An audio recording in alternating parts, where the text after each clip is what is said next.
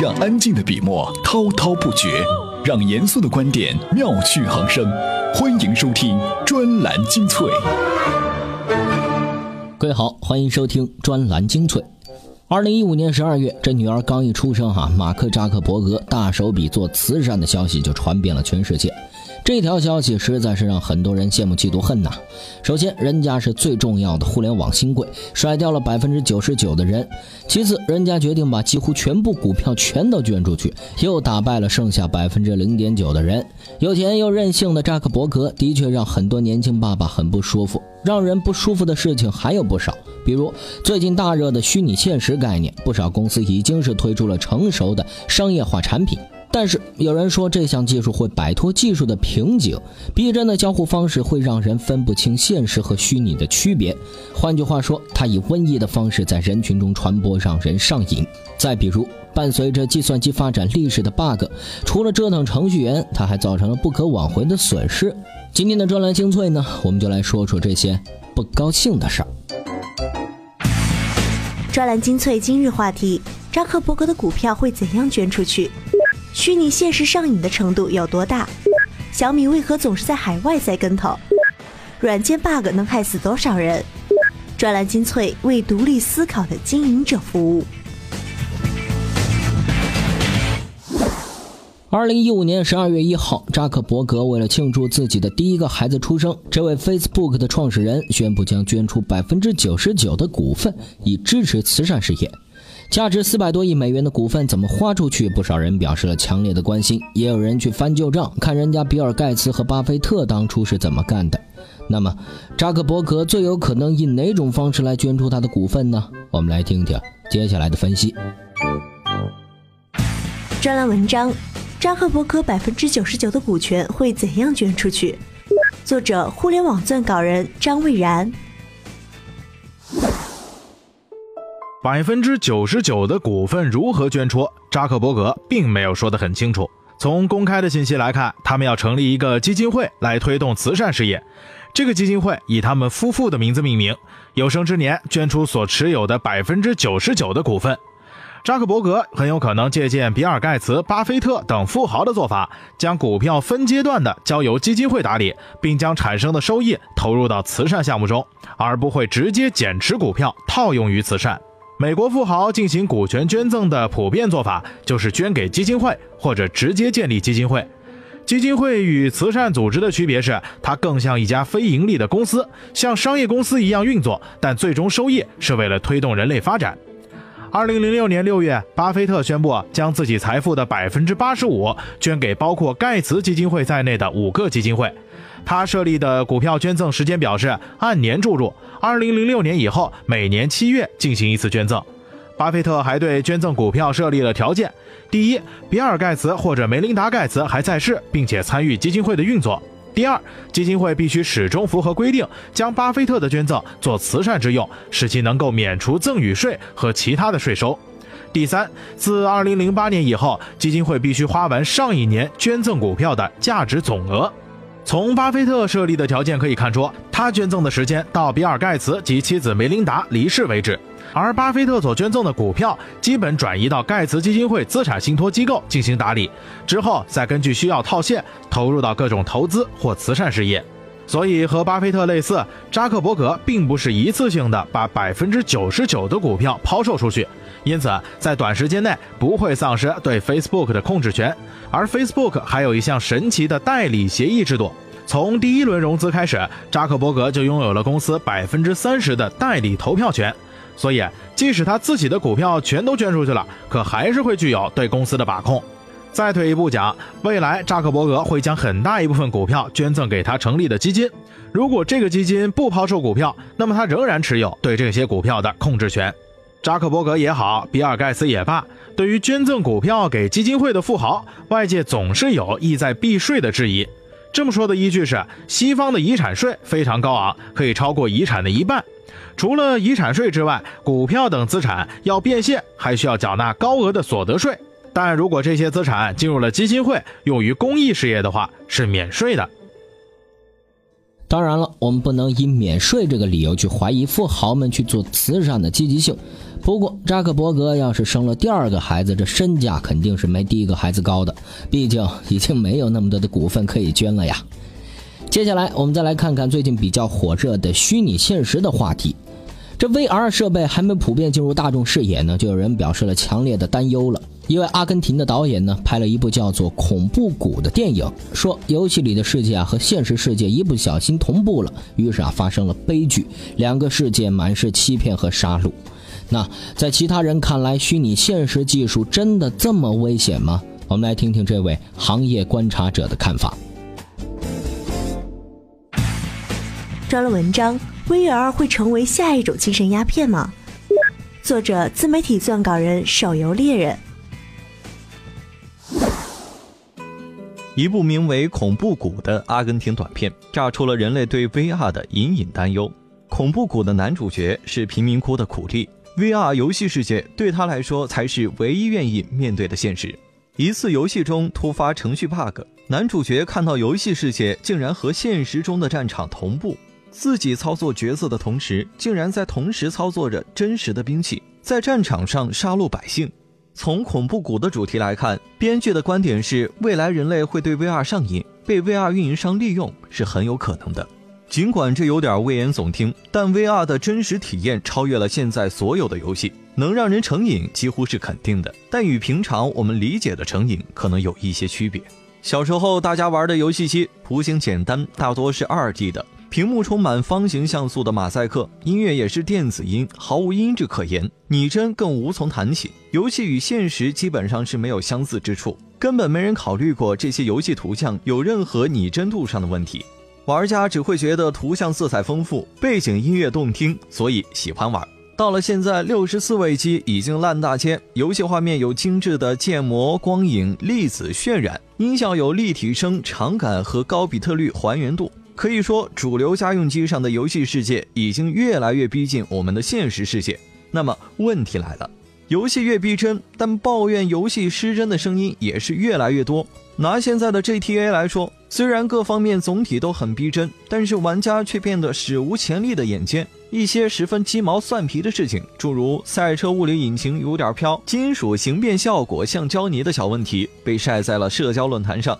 VR 技术令虚拟世界的逼真程度向前迈进了一大步，视听体验都是三百六十度且有远近深浅的，而且还与人头动作同步。另一方面，却无法感知冷热味觉，行走体验也不佳，美中不足之处并不少。这可能导致更多的负面情绪，希望越大，失望越大。VR 仅仅靠拟真的娱乐体验来使人类极端成瘾的可能性并不大。相反，VR 设备接替智能电视、游戏主机和家用电脑，成为未来家庭娱乐、办公和虚拟社交新形式，这才是 VR 扎根民用领域的前景。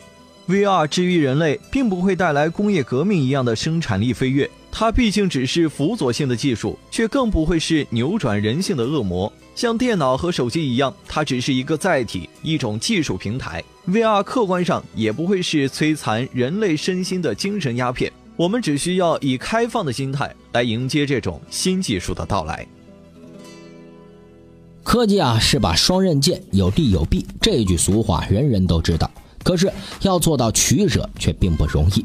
比如核电是一种清洁的能源，是理想的化石能源的替代品。可是换一种方式变成了原子弹，这事情就不好说了。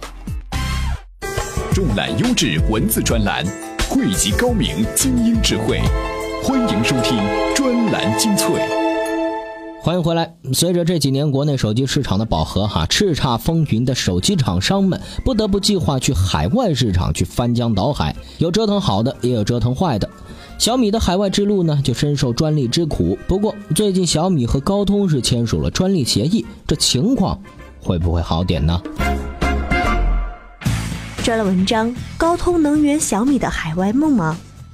作者：专栏作家牛羊。十二月三号，高通公司宣布已经和小米达成了专利授权协议，小米可以用高通的专利生产三 G 和四 G 设备。这则消息无论是对于销量下滑的小米，还是股价下跌的高通来说，都是好消息。在国内市场逐渐饱和的情况下，高通的专利可能成为小米进军海外市场的护身符。小米海外的扩展最初是从香港，然后到台湾、印度等地，当时正是小米如日中天的二零一三年，他试图将大陆本土的成功经验复制到海外。粉丝经济、抢购模式、高性价比玩法，但从结果上来看很不乐观。目前小米只进军了香港、台湾、印度、新加坡、马来西亚、巴西、印尼等地，其中最大的市场是印度。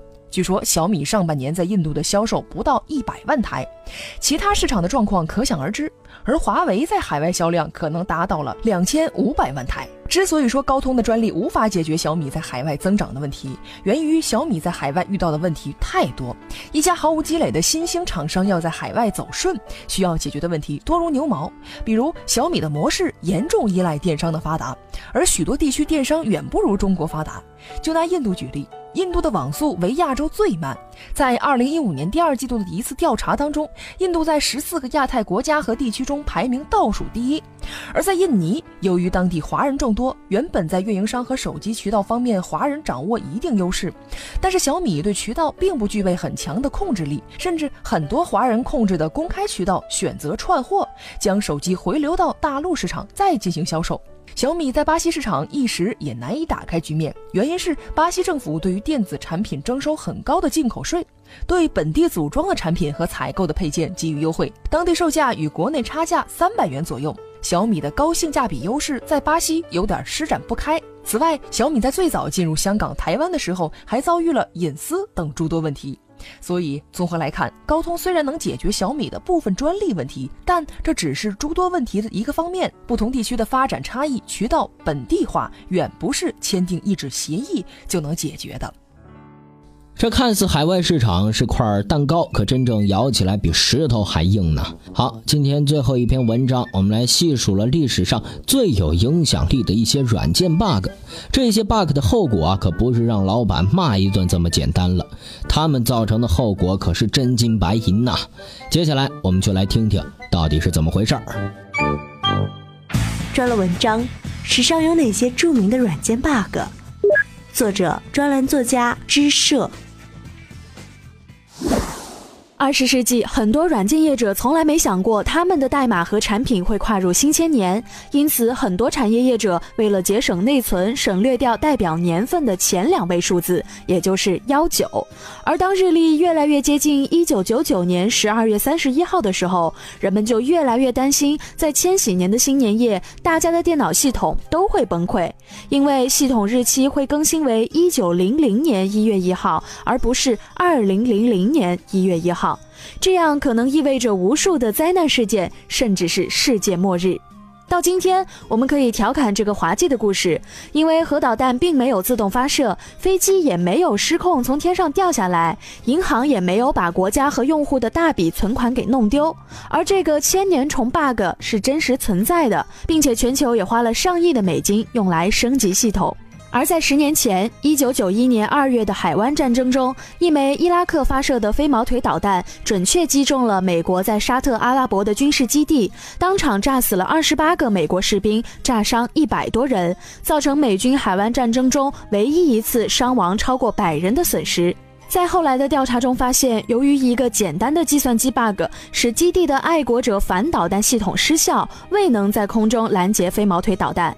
当时负责防卫该基地的爱国者反导弹系统已经连续工作了一百个小时，每工作一个小时，系统内的时钟就会有一个微小的毫秒级延迟，这就是悲剧的根源。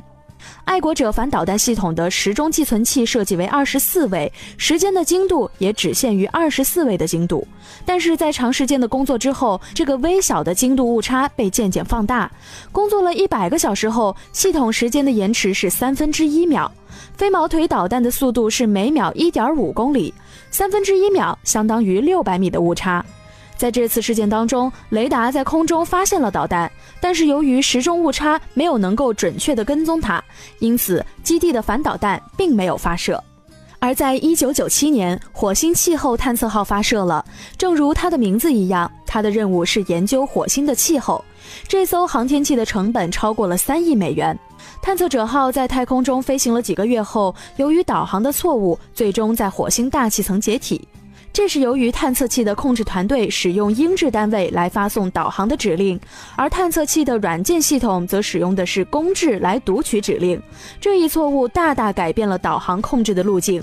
最后，探测器进入了过低的火星轨道，大约有一百公里的误差，在过大的火星大气压力和摩擦下，最终解体。